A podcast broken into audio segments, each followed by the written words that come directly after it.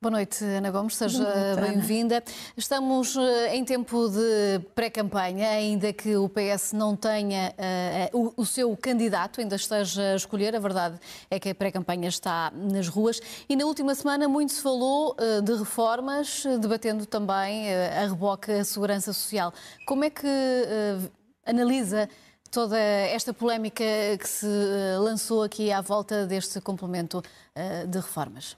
Parece-me que esse é um tema inevitável, pelo peso que tem, que tem no eleitorado português o setor dos pensionistas.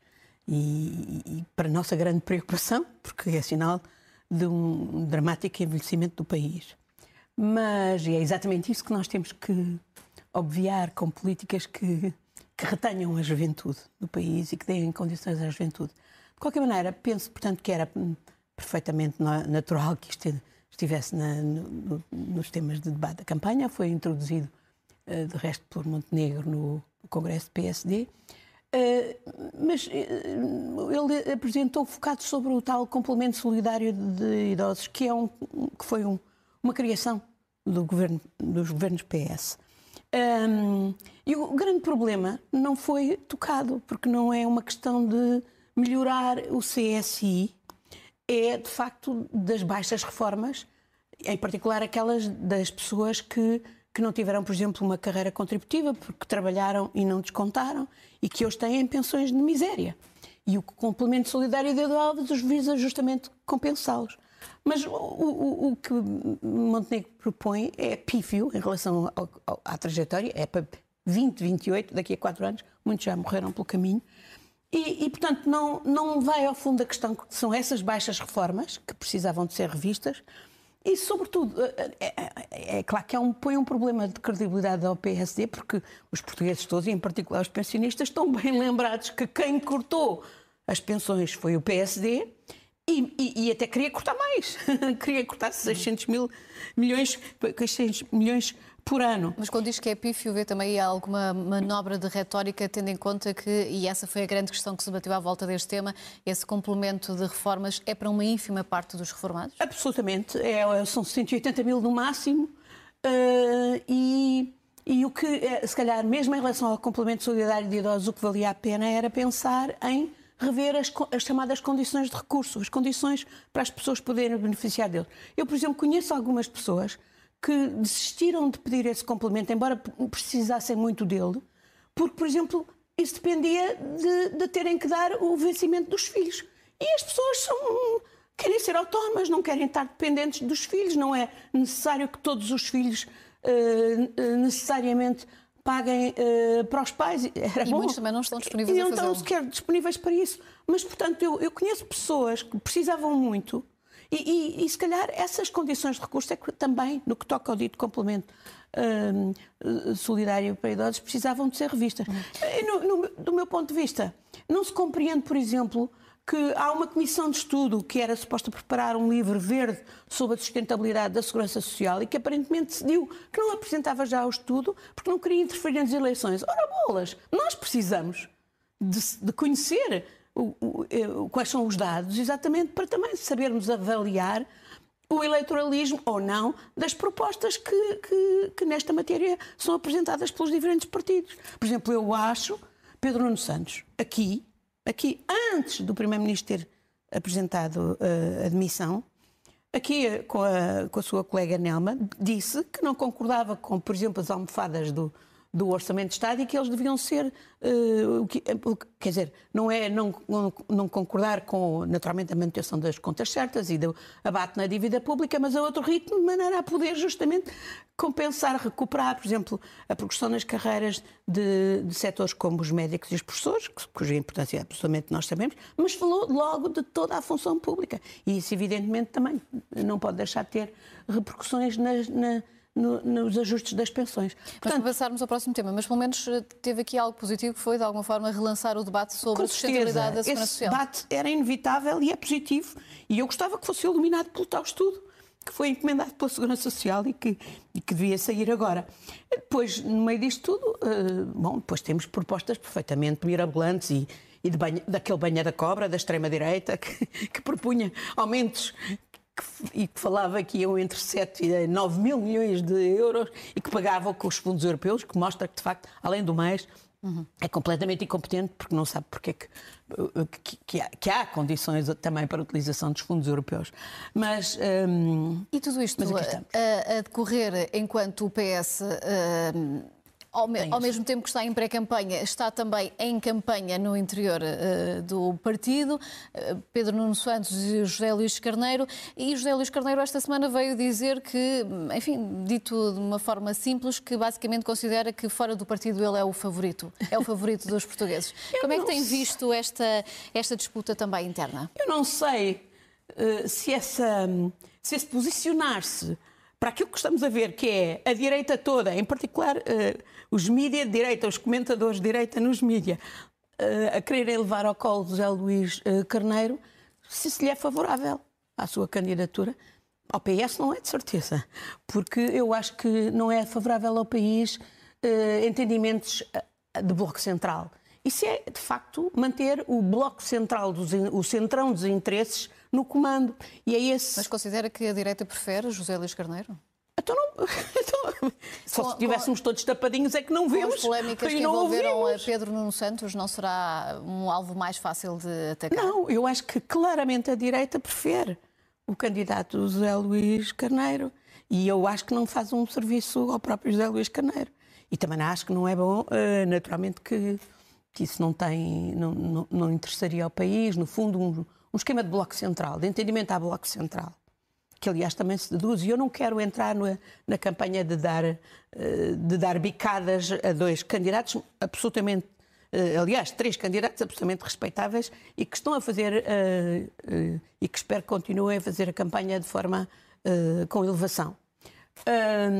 mas posso afirmar discordâncias, e por exemplo, eu tenho total discordância, sempre tive, com a ideia de um bloco central ou de um entendimento, ora, viabilizas tu ou viabilizo eu um, numa lógica de bloco central. Uma coisa é, é, de facto, a definição de linhas vermelhas contra forças uh, totalitárias e antidemocráticas. Agora, numa de viabilizas tu, viabilizo eu, e no fundo continua o bloco central dos interesses a desgovernar o país, não, isso não. Uhum. E, e com a, a, perda de algum, algum bastante poder uh, político parlamentar da esquerda após a geringonça, esta estratégia de Pedro Nuno Santos já veio dizer que, ainda que não seja o vencedor, pode repetir aquilo que fez António Costa e fazer um acordo à esquerda. Parece-lhe que é a altura certa também para. Oh, Ana, já eu já disse aqui que a maioria absoluta, afinal, demonstrou-se que não deu estabilidade nenhuma. E que, de facto, a estabilidade foi a que resultou da, da geringonça, que deu estabilidade, que deu também transparência, que deu uh, debate para procurar as melhores medidas. E é por isso que os portugueses têm boa uh, memória da geringonça, não têm, obviamente, memória dos tempos do governo PSD-CDS, que além da Troika, que foi mais troquista do que a Troika, e não têm também boa memória da maioria absoluta destes dois últimos anos, que, que, enfim, que teve esta saída em glória. Avancemos para o próximo eh, tema, escolhido por si, eh, que quer falar sobre o aumento das desigualdades eh, sociais. A verdade é que há um relatório recente que fala em 1,7 milhões de pessoas em Portugal que estão em risco de pobreza e são um índice que estão cada vez mais altos e pressionados também pelo eu, aumento da inflação. Eu penso que é mesmo mais elevado, é, é acima de 2 milhões de pessoas que estão em ameaça de pobreza e a taxa de risco de pobreza subiu e subiu para uh, 17%. E, e, e, Lisboa, e há um fator uh, particularmente grave da chamada pobreza urbana, de que Lisboa se ressente em particular. Isto quer dizer que temos, portanto, uh, em relação a, a, ao ano, de, pelos números de 2022, temos mais 81 mil pessoas a viver com menos de 591 euros eh, por mês, o que é absolutamente uh, desesperante. E é sobretudo desesperante para as famílias. Temos muito mais sem-abrigos, temos muito mais pessoas a perder as casas, despejos, despejos inclusivamente feitos por câmaras. Houve reportagens esta semana em que as pessoas, não só famílias monoparentais, mães com crianças, foram despejadas de casas. Como é que isto é possível? Uh, e, e sem que haja uma solução alternativa. E depois pior, houve reportagens que mostram que as comissões, que algumas comissões de proteção de menores, à conta dos, das mães ou dos pais das famílias não terem casa, procuraram tirar ou entenderam que podiam tirar as crianças a, essas famílias. Isto, isto, é horrível, isto é insuportável. Isto é, como dizia uma, uma, alguém, isto é um retrocesso civilizacional, não serve de certeza os melhores interesses da criança. Portanto, esta é uma situação de emergência que tem muito a ver com as carências habitacionais, com as vulnerabilidades Uh, o, aumento das desigualdades e, portanto, o aumento da taxa de pobreza, em que são particularmente sacrificadas uh, as crianças, as famílias monoparentais, portanto, uh, na maior parte esfiadas por mulheres, crianças, também idosos. Ainda hoje tivemos notícias de que os, os, os hospitais continuam a lutar com as camas que não chegam, que estão. Sociais com casos sociais e, portanto, não, aquela articulação que devia ter havido com os cuidados continuados efetivamente não funcionou de forma suficiente. Ainda hoje ouvia um responsável do setor que dizia que neste último ano se perderam camas nos cuidados continuados, quando obviamente se deviam ter alargado exatamente para não, para não ter o, o Serviço Nacional de Saúde já tão pressionado ainda com este problema em mãos.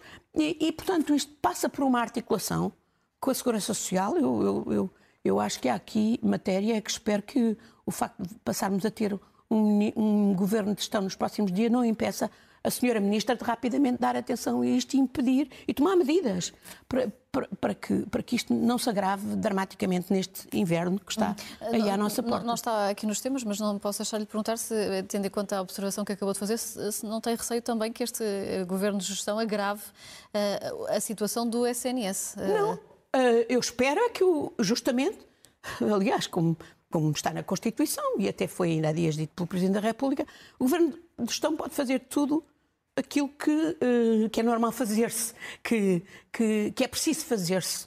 Uh, e que, e, portanto, medidas de, de, de, salvaguarda do Serviço Nacional de Saúde de, e de salvaguarda destes aspectos essenciais da articulação com a segurança social podem e devem ser tomadas e não há desculpas. É e não há alibis. Estamos com um, até tentativa de acordo que ficou a meio, pois, enfim, só com um sindicato Até porque ainda por cima temos um orçamento de Estado aprovado Uhum. E, portanto, não, não, se pode dizer e, que não haja dinheiro. Uh, ao Orçamento do Estado, uh, considera que há aqui erros de palmatória. Gostaria também de ter visto medidas que pudessem ter servido, e usando o termo que há pouco falávamos, de almofada a, todas, a todos estes problemas sociais que, que estão eu, a despoltar na sociedade. Ana, eu critiquei aqui o Orçamento do Estado quando ele estava ainda a ser debatido uh, no Parlamento. E agora está passado, o que apesar de tudo é, é, é, é, bom, mas eu acho que ele tem problemas, assim, tem erros de falmatória, como disse.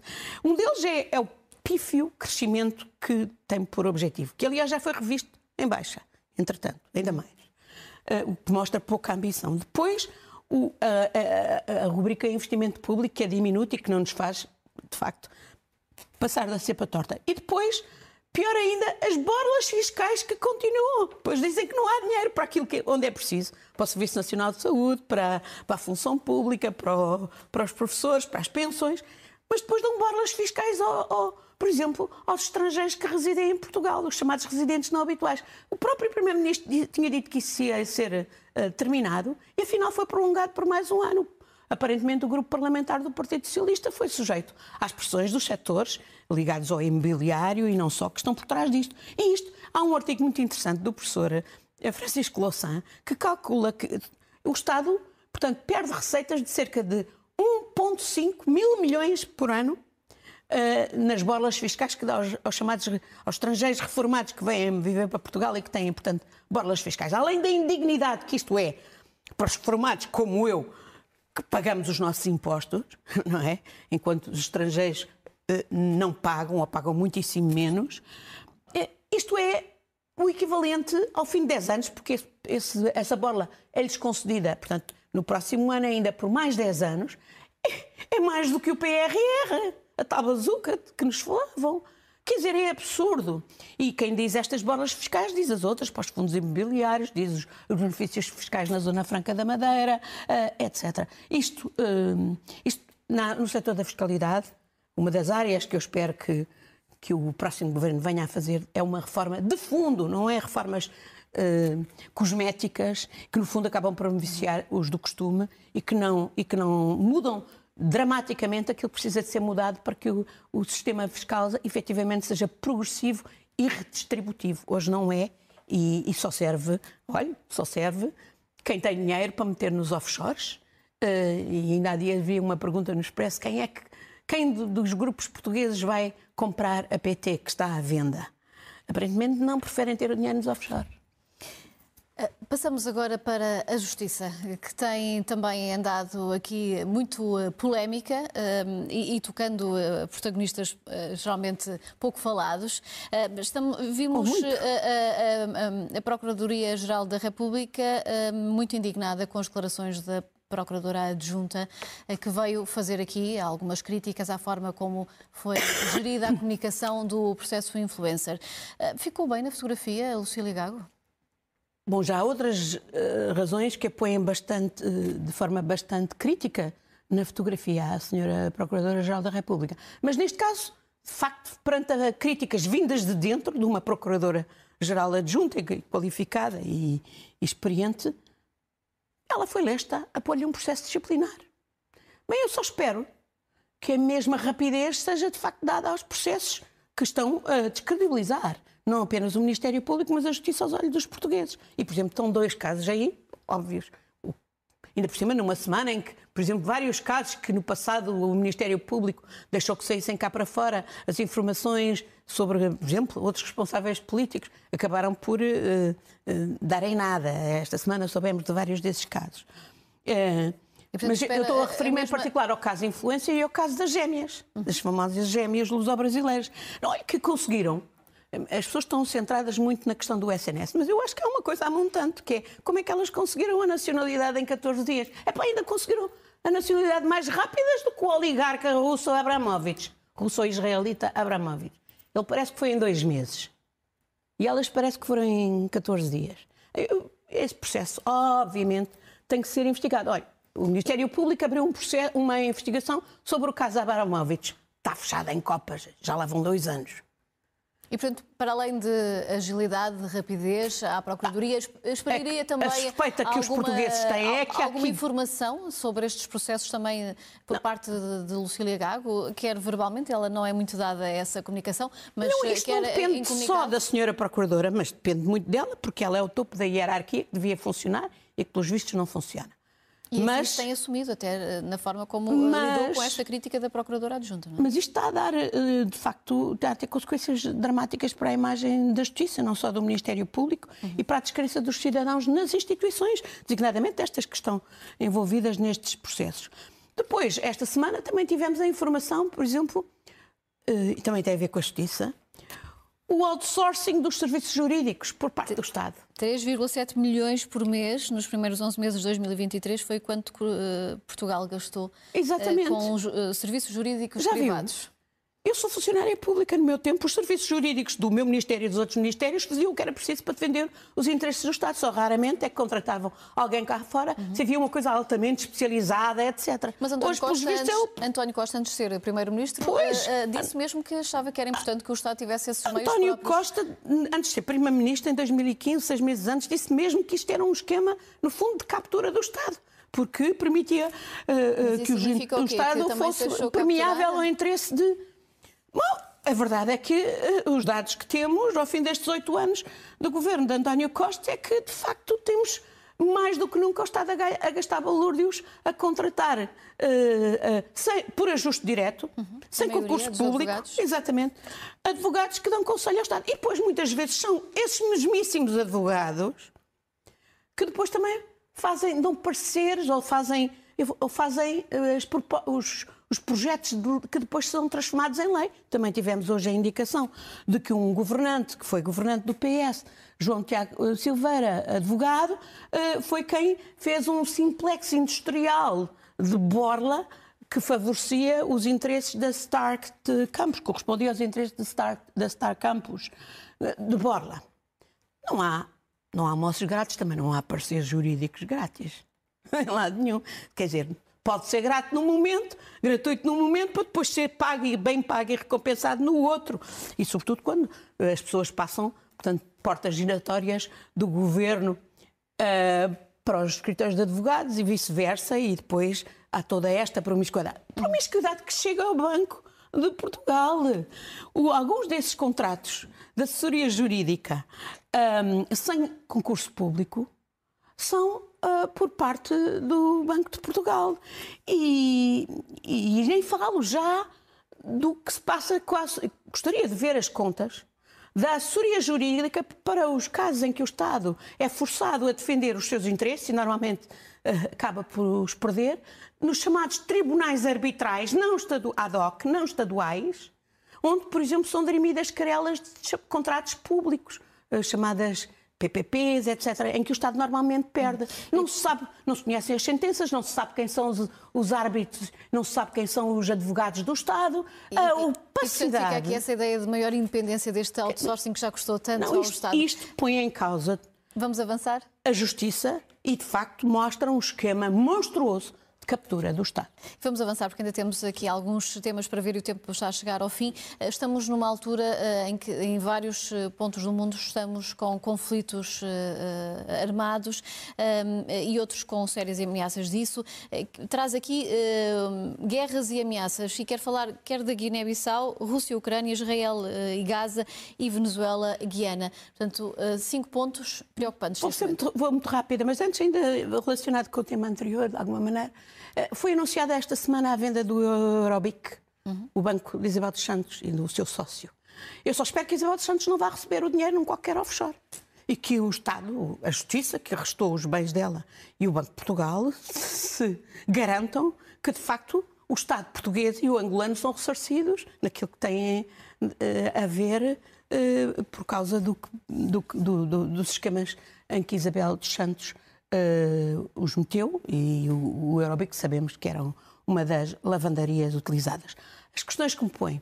Eu começaria, olha, Guiné-Bissau, uh, hoje há notícias de invocação de um golpe de Estado, poderá ser a justificação para uma atuação contra. para morrerem mais pessoas, já morreram duas. E designadamente responsáveis políticos. A mesma coisa que vimos, por exemplo, há um ano em São Tomé, e ainda agora o atual Primeiro-Ministro de São Tomé é acusado por um advogado de ser o inventor do tal golpe de Estado, fake, uh, fingido, que serviu de, de, desculpa para eliminar alguns opositores e pessoas que foram torturadas e mortas, como se viu. Uh, em Moçambique, grande agitação popular continua, porque as pessoas sentem que uh, foram roubados nas eleições municipais. Onde é que está Portugal? Nestas matérias em que, obviamente, a sua voz em defesa da democracia e dos direitos humanos. O Presidente da República povos... disse que está atento. Não, eu estou a perguntar eh, onde é que está Portugal? Eh, não basta estar atento. Qual é a sua posição de Portugal nas várias entidades, Presidente da República, Governo, ainda por cima, Presidente da República, ainda agora esteve na Guiné-Bissau, juntamente com o Primeiro-Ministro, nós bem os vimos nessa altura às, às, às, às, palmadinhas nas costas. Onde é que está a própria CPLP? E o que é que Portugal faz na CPLP sobre isso? Depois, o caso da Venezuela e da Guiana parece que uh, estão a seguir a receita da Rússia, não é? Um referendo uh, uh, para, no fundo, abrir caminho para uma anexação do território, marimbando-se para uma decisão do Tribunal Internacional de Justiça e sabemos estar envolvido petróleo, muito petróleo, o da Guiana, e, portanto, poderá, poderemos ter uma guerra na América Latina a prazo que acho que não, enfim, não sei exatamente a quem é que serve, mas certamente não serve ao povo venezuelano, como não serve ao povo da Guiana. Na Ucrânia temos a União Europeia uh, atascada na sua impotência, na sua incapacidade de fazer o que, o que, o que diz uh, faz, querer fazer, designadamente no apoio à Ucrânia. E o, e o que está em causa na Ucrânia é que se a Ucrânia perder, obviamente perdemos nós todos. Estamos a falar de uma semana em que houve um, uns uh, energúmenos de propagandistas do regime de Putin na televisão local que falaram de vir até Lisboa e anexar Lisboa. Os propósitos imperialistas de, do regime de Putin não são escondidos. Uh, e depois Gaza. E depois Gaza. E isto, há bocadinho dizia-lhe que às vezes apetece-me partir a televisão com o que se vê de Gaza. E, e vocês têm estado a passar aquela as imagens de hoje terríveis daquele, aquela criança que iam beijando o irmão bebê, dois ou três anos, morto. Onde é que posso arranjar outro irmão tão querido? Uhum. Imagens uh, impressionantes essas. Eu não sei como é que é possível tamanha malvedez.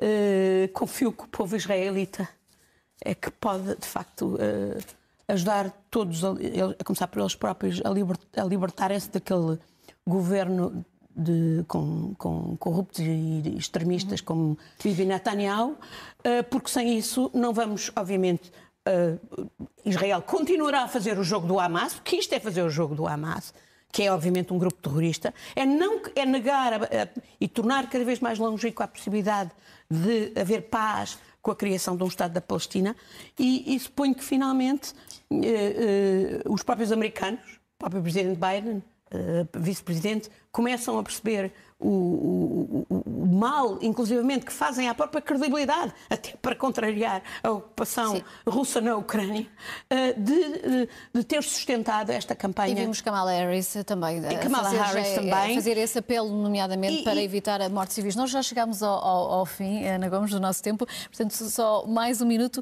para poder finalizar uh, com as, uh, o comentário que gostaria ainda de fazer sobre a COP28, onde uh, António Guterres oh. verbalizou verbalizou a sua luta contra os combustíveis fósseis, ainda que hoje pois, tivéssemos Guterres, o presidente da COP28 a dizer que a ciência António ainda não Guterres disse tudo o que estava certo. António Costa também disse que tudo estava, tudo que estava certo. Não há planeta B, não há humanidade B, mas é evidente que nós podemos fazer muito mais. A Europa pode e deve fazer muito mais. A Europa, hum, a Europa hum, no fundo, tem estado a ter políticas completamente contraditórias com os desígnios que, uhum. que diz querer servir de nos de combater os combustíveis fósseis e basta ver esta COP no Dubai, um regime que não só hoje vai pôr em causa a base científica da necessidade de combatermos as alterações climáticas, mas um regime que se preparava para utilizar, que se prepara para utilizar a própria COP para fazer contratos de petróleo e de gás. E como diz António Guterres, peço desculpa, temos mesmo que nos lançou essa que nos livrar dos combustíveis, fósseis, combustíveis fósseis. E são eles que têm imenso dinheiro para capturar os governos dos, de, de, de, países europeus e não só. Biden e Xi Jinping nem sequer foram à COP para continuarem a ter estas políticas que são mentirosas em relação aos objetivos de combate às alterações climáticas que eles sabem que é indispensável para salvarmos a humanidade, porque não e agora, as, as, notas eh, finais do seu comentário, Ana Eu queria chamar a atenção para a grande reportagem que tem estado aqui a ser passada na CIP, uhum. já vão três episódios e haverá um quarto, suponho que na próxima semana, sobre a agenda de Ricardo Salgado.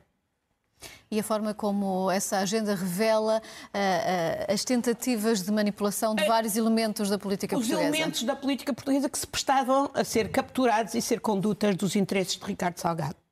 Durão Barroso, o canhão, em Bruxelas, Portas e Sócrates, para a Líbia, por exemplo. Esta semana uh, foi sobre Catroga, Eduardo Catroga, que estava a negociar o programa da Troika, mais troquista que a Troika, e que uh, levava em conta aquilo que Ricardo Salgado lhe pedia, que era não só um esquema de salvação dos bancos não intrusivo, portanto, uhum. não, precisa, não metesse o Banco Central Europeu e o Banco de Portugal a espionhar o que é que se passava no BES, e, sobretudo, que acelerasse as privatizações. Privatizações, um esquema óbvio de captura do Estado e de roubo aos, aos, aos nacionais. E agora sim, terminamos mesmo o nosso tempo. Ana Gomes, como sempre, foi um prazer. Muito obrigada pela sua presença.